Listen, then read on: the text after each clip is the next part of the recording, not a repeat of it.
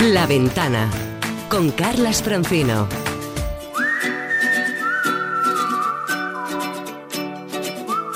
El mejor de los viajes siempre es el próximo. Hey there, let's get away.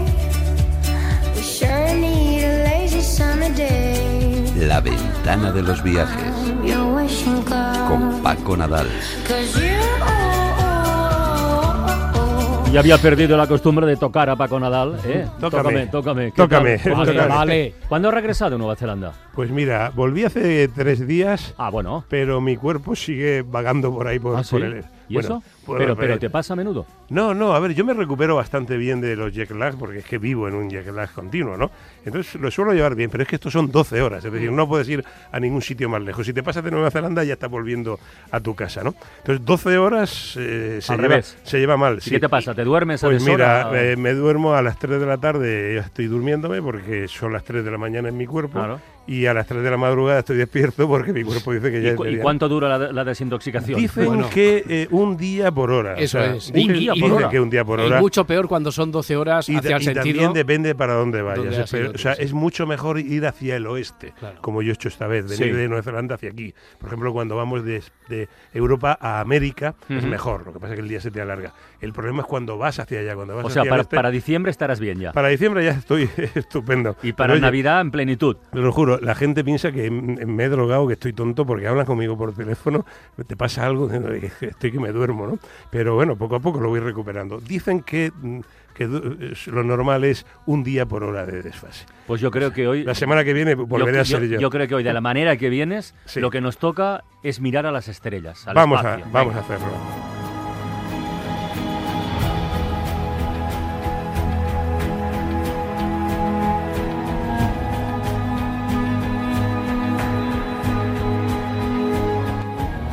¿Existe un turismo de estrellas o de las estrellas? Pues sí, sí, existe, existe y me he acordado de él porque ya sabes que esta semana, bueno, antes de ayer conocimos que, que el telescopio este famoso, El de 30 gigantesco, metros, enorme, ¿no? 30 Sí, sí, metros, que es mucho telescopio, Sí, al final no va a ir a Hawái, pero no lo quieren allí y se lo van a traer a Canarias, ¿no? Entonces me acordé cuánto turismo genera el ver las estrellas. La gente piensa que es una tontería. No, hay asociaciones Pero hay incluso, asociaciones, sí, sí. hay fanáticos, hay eh, gente eh, encantada con la astronomía como hobby que hay, se hay compra un nombre, le ponen un nombre como Starlight, que así parece Sí, que sí, más justo. E incluso existe un, un turismo de estrellas que se llama Starlight, que por cierto lo inventaron los del Instituto Astrofísico de Canarias, porque en Canarias tenemos un, un gran destino para ver estrellas, y es la certificación de lugares visitables que gozan de excelentes cualidades para eso, para contemplar cielos estrellados, y que además eh, porque bueno, esto hay en muchos sitios del mundo, pero hace falta que además puedas ir para que sea un recurso turístico. Y estos de Starlight, esta certificación de turismo de estrellas, también cuenta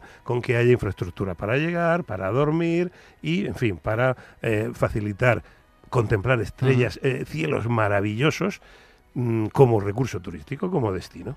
¿Cuál es la experiencia más, eh, más bonita, más impactante, eh, que más te llamó la atención en este camino del Starlight, del turismo de las estrellas? Pues mira, hay muchos. Cuéntanos algún destino, cuéntanos oyentes. Eh, A ver, yo diría, que ya, que hemos citado Canarias, pues a ver, obviamente nosotros tenemos en Canarias el Instituto de Astrofísica, Caldera de Taburiente, en La Palma, en Tenerife hay otro, que es- es- son sitios maravillosos porque no hay contaminación El lumínica, Matarraña, Porque hay... ¿eh? los cielos del Matarraña. En la comarca del Matarraña. A ver, ver estrellas se ven fabuloso Claro. en cualquier sitio que no haya una población cercana. Claro. Si encima estás alto y te pones por encima de las nubes, mejor. El Torcal en Antequera. El. Torcal de. Antequera es otro, pero fíjate, yo la mejor experiencia que he tenido fue en el Pic du Midi, que es un pico muy emblemático del Pirineo francés, sí, sí. está en el Vigorre, para situarnos, es por donde, eh, eh, abajo del Pic du Midi está el, el Puerto del Tourmalet, famoso Sí, del, sí, del sí, Tour, sí. ¿no? Bueno, pues este es un pico singular de 2.700 eh, metros de altura, eh, pero que está aislado de las otras cumbres. Con lo cual es un observatorio perfecto, es decir, no está en la cadena Ujú. de 3.000 del Pirineo, sino que está un poco separado de ella. Y ahí puedes Entonces, pasar la noche. Claro, desde hace 140 años el hombre se dio cuenta que ese era un sitio fabuloso. Hay desde hace 140 años un observatorio astronómico, uno de los principales de Francia. Eso derivó en que también hay allí un hotel, hay infraestructura turística, hay un teleférico que sube desde la estación de Le Mongy para esquiar, es un sitio para esquiar fabuloso. Pero eh, la mejor, eh, digamos, la, la curiosidad, la originalidad es comprar el paquete de pasar una noche allí arriba, es en las mismas instalaciones que utilizaban los astrofísicos se han reconvertido en hotelito. Es caro, la broma no, la juerga no es barata, pero sobre todo el problema es reservar, hay que reservar con muchísimo tiempo de antelación. Bueno, pues pasas la noche allí, cenas, ves atardecer sobre los Pirineos, que es una, una experiencia fabulosa, y por la noche un experto, un astrofísico, te hace un tour por allí enseñándote estrellas de una manera, vamos, imagínatelo. De, de Cuando dices que no es barato, ¿de qué cantidad estamos hablando? Por- Pues para que los mira, creo que vale entre 300 o 400 euros la, la, la experiencia. Subir en el teleférico, dormir, la cena y todo. Decir, ¿no? Pero vamos, hay tortas. ¿eh? Eh, Sí, sí, pues no hay, que, hay que reservarlo con, yo, un, yo con viví una, yo viví con una cosa parecida. Paco, en, en- hace años en Suiza. Eh, Jugendfrau. El- el eh, Ju- Jung- El, el Jungfrau, sería el Jungfrau, el Jungfrau. Hay un observatorio eh, Sí, ar- arriba, creo- creo un que lugar muy interno, hermoso, un frío del carajo, y ahí descubrí que tengo mal de altura. Porque agarré una pájara, que ríete tú de Es cómo que- estás hoy. Es que estaba muy alto. O Claro, es sea, que uf, si es el que yo digo, muy mal, sube, sube, el Jungfrau debe tener No- no sé. 4.000, me parece, No lo sé, o- o mucho. menos, un poquito menos. Mucho. Pero vamos, sí, sí. Y eh, lo pasé mal. Sí, y bueno, pero... Pero, Pero las estrellas pero- eran muy hermosas. Pero merece la pena. Mira, ¿sabes otro sitio muy interesante y no hay que subir tan alto? A ver, África, por razones obvias, hay muy poca contaminación lumínica, para desgracia a veces de los africanos, ¿no? Pero eh, vengo, es- bueno, vengo, estuve en septiembre en Namibia Sí. y todo el desierto del Kalahari limítrofe entre Namibia y Botswana, las granjas y los ecoturismos se han especializado en turismo de estrellas. Entonces hay muchísimos sitios donde como extra, aparte de ver animales, a ver- aparte de ver suricatos y, y gozar el desierto aquel del Kalahari, eh, te, te ofrecen mm, experiencia de, de ver el cielo. ¿no? bueno. Incluso hay lodge en los que no hay techo, el techo se, se descubre y lo puedes ver casi tumbado en la cama.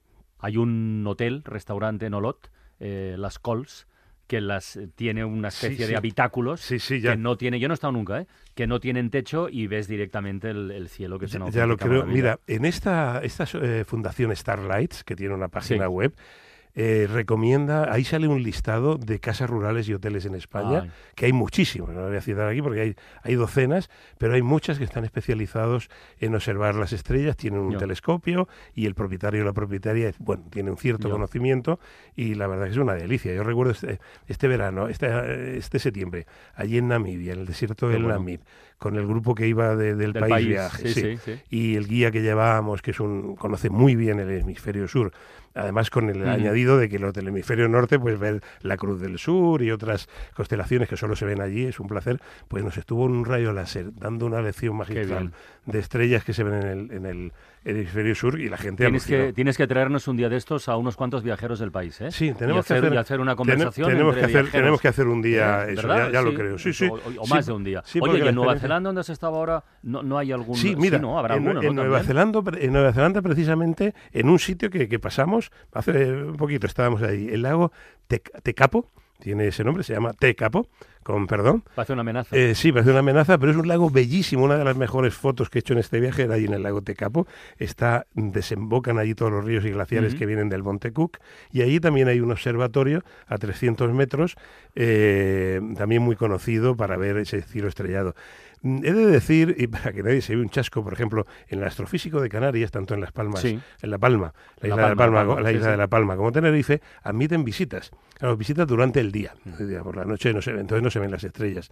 Pero es que aunque vayas a un gran telescopio de estos por la noche, yo tuve la oportunidad de ir al de Sí, Tenerife. yo he estado también. Claro, y yo me imaginaba que me iban a dejar ver allí por un agujerito, iba a ver Saturno de colores con todos sus, sus asteroides Sus alrededor y tal. sí, sí. Nada, no se ve nada. O sea, olvídense del romanticismo. Hoy en día, un, un instituto de estos eh, de astrofísica con un gigantesco telescopio, nadie mira por una, por una lente. Todo es Ah, no, por no. ordenador. Yo estuve de día, yo estuve de día. O sea pues que no hay, no hay, no hay. O sea, sí tienen uno que te enseñan, pero eh, la verdad es que Saturno se ve un poquito más grande y es un punto blanco un poco más grande de lo que tú verías. En ¿no? ese lugar de Tenerife tenemos el oyente más alto de la cadena SER. El que nos escucha desde más altura. Me lo dijo él. Ah, sí, es Claro. que, que- que trabaja en el, allí Claro, en el claro, trabaja, sí, sí. eh, trabaja en el, en el teleférico, ¿no? Bueno, pues si alguien va a verlo, que olvide el romanticismo de un señor allí con, con barba larga mirando a través de un telescopio porque ya no se hace el estudio de astronomía. Cause you're a sky, cause you're a sky full of stars. I'm gonna give you my heart. Oye Paco, en esto del turismo de las estrellas, del Starlight, eh, ¿los paradores son también un lugar adecuado o, o- o posible para hacer eso? Pues también podría ser siempre que estén en un lugar aislado. Y ahora que me hablas de paradores, yo la verdad es que uno de los que más me han gustado siempre, y además tuve una experiencia muy bonita ahí, porque mi primer programa de Canal Viajar, Sí. el primer programa que se hizo de Canal Viajar lo Sí, hice yo, sí, y fue volar en globo sobre la hoz del Huécar en, en Cuenca. El parador de Cuenca es uno de los que tiene un emplazamiento más bonito. Está allí en esa hoz, al borde del precipicio. Es un antiguo convento, perfectamente restaurado, como todos los paradores, y además con un servicio y una atención genial. Y fuimos allí, nos atendieron muy bien, volamos, instalamos el globo al amanecer. Y recuerdo perfectamente aquel vuelo en globo por aquella hoz, aquellas dos hoces Ay. donde está Cuenca, saliendo del parador, que lo tengo en, mi retina como uno de los momentos Ahora el que más vuela es el dron. Ahora el que vuela es el Ahora dron, ¿no? mandó a volar el dron, Claro, ahora mandó a claro, volar el dron. Pero aquella experiencia en el parador de, de Cuenca, que está al ladito de la ciudad, pero separado, aislado y al borde de aquellos cantiles, una maravilla. Para dormir, para despertar, para caminar, para respirar, para ver, para siempre, para ti, Paradores. Reserva ya lo que quieres vivir en noviembre con un 30% de descuento si vienes para comer. Entra en parador.es para reservar o conocer las condiciones.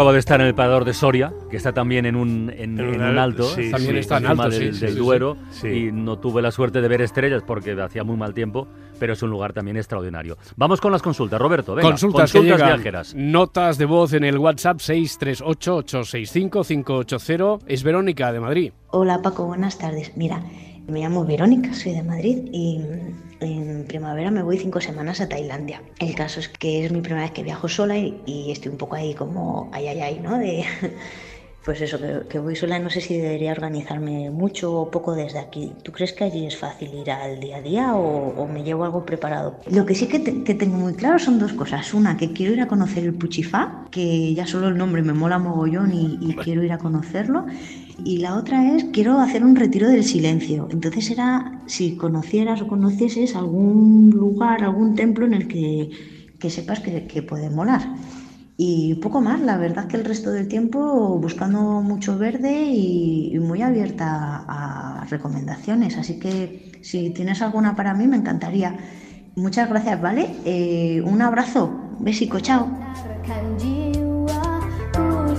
Oye, cinco semanas en Tailandia no sí, está mal, sí, ¿eh? dan, dan, dan, eh, dan para ver- Puchifal, Tailandia- para lo que Cinco sea, semanas de, sí. vi- de vida interior. De vida interior, Verónica, cinco ¿eh? semanas de silencio yo no me las imaginaría, pero a ver, Verónica, por ir por partes, mm, de Tailandia te podría contar mil cosas porque es un país que conozco muy bien y que me encanta. Es ningún problema para ir sola, es eh, como todo el sudeste asiático, uno de los destinos clásicos de mochileros, para gente que va sola, buena infraestructura, un país bastante seguro y sobre todo seguro para viajar una mujer. O sea que sin problema en eso, es muy destino mochilero Lonely Planet.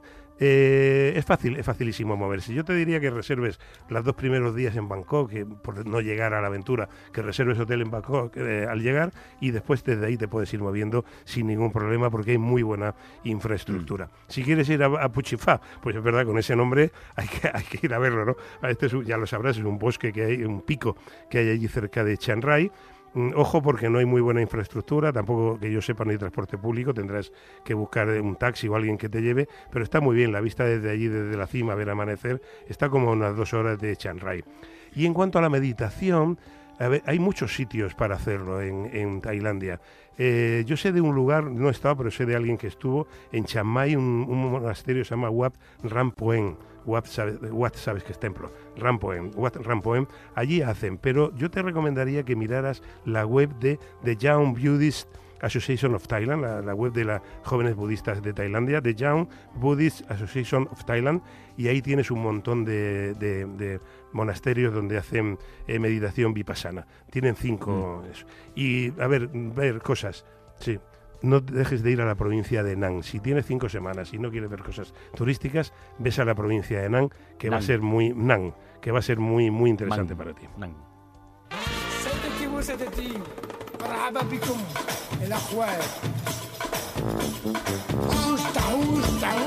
Más consultas, Roberto. Javi y Rocío preguntan por un destino algo más próximo. Hola Paco, ¿qué tal? Hola Paco. Somos Javi y Rocío y te enviamos la consulta porque estamos pensando hacer un viaje por los Balcanes para este mes de agosto. Queremos estar unas dos semanas, entre 15 y 20 días, no tenemos el recorrido muy definido y nos gustaría que nos echases una mano, que nos recomendases eh, alguna zona menos concurrida de Bosnia, Montenegro y, y Croacia. Vamos a empezar en Milán, de ahí queremos ir hacia Eslovenia y a partir de ahí, pues bueno, los países que te hemos dicho. Algún sitio así menos turístico y si nos pudiera recomendar también eh, algún lugar desde el que volver, ya que las conexiones son bastante malas, entonces estamos viendo pegar un salto desde ahí para ir a Budapest. Bueno, no, no tenemos muy clara la conexión de vuelta, así que nada, a ver si nos puedes ayudar. Un saludo. A ver. Bueno, mira, pues muy resumidito. Agosto, Croacia va a estar petado de gente y un calor eh, interesante. Pero bueno, hay que verlo así. Eh, si vais a entrar en coche por Eslovenia, debería parar en Trieste y que os paréis en la península de Pula, la primera que hay, que habrá menos gente que en Zadar, Split y Dubrovnik. Gente va a haber, pero en Pula bastante menos. Eh, si queréis ver algo diferente, es la, la zona de Eslavonia, el interior, de Zagreb hacia Osijek e Ilok. No hay playa y hará calor, pero bueno, allí hay menos turistas que por la costa. Y yo te diría de Bosnia, a ver, obviamente, Mostar y Sarajevo, y que si vais en coche bajéis hasta Montenegro, que tiene unas Qué bien. playas preciosas también, y habrá mucha menos gente. Y volver desde Dubrovnik, facilísimo.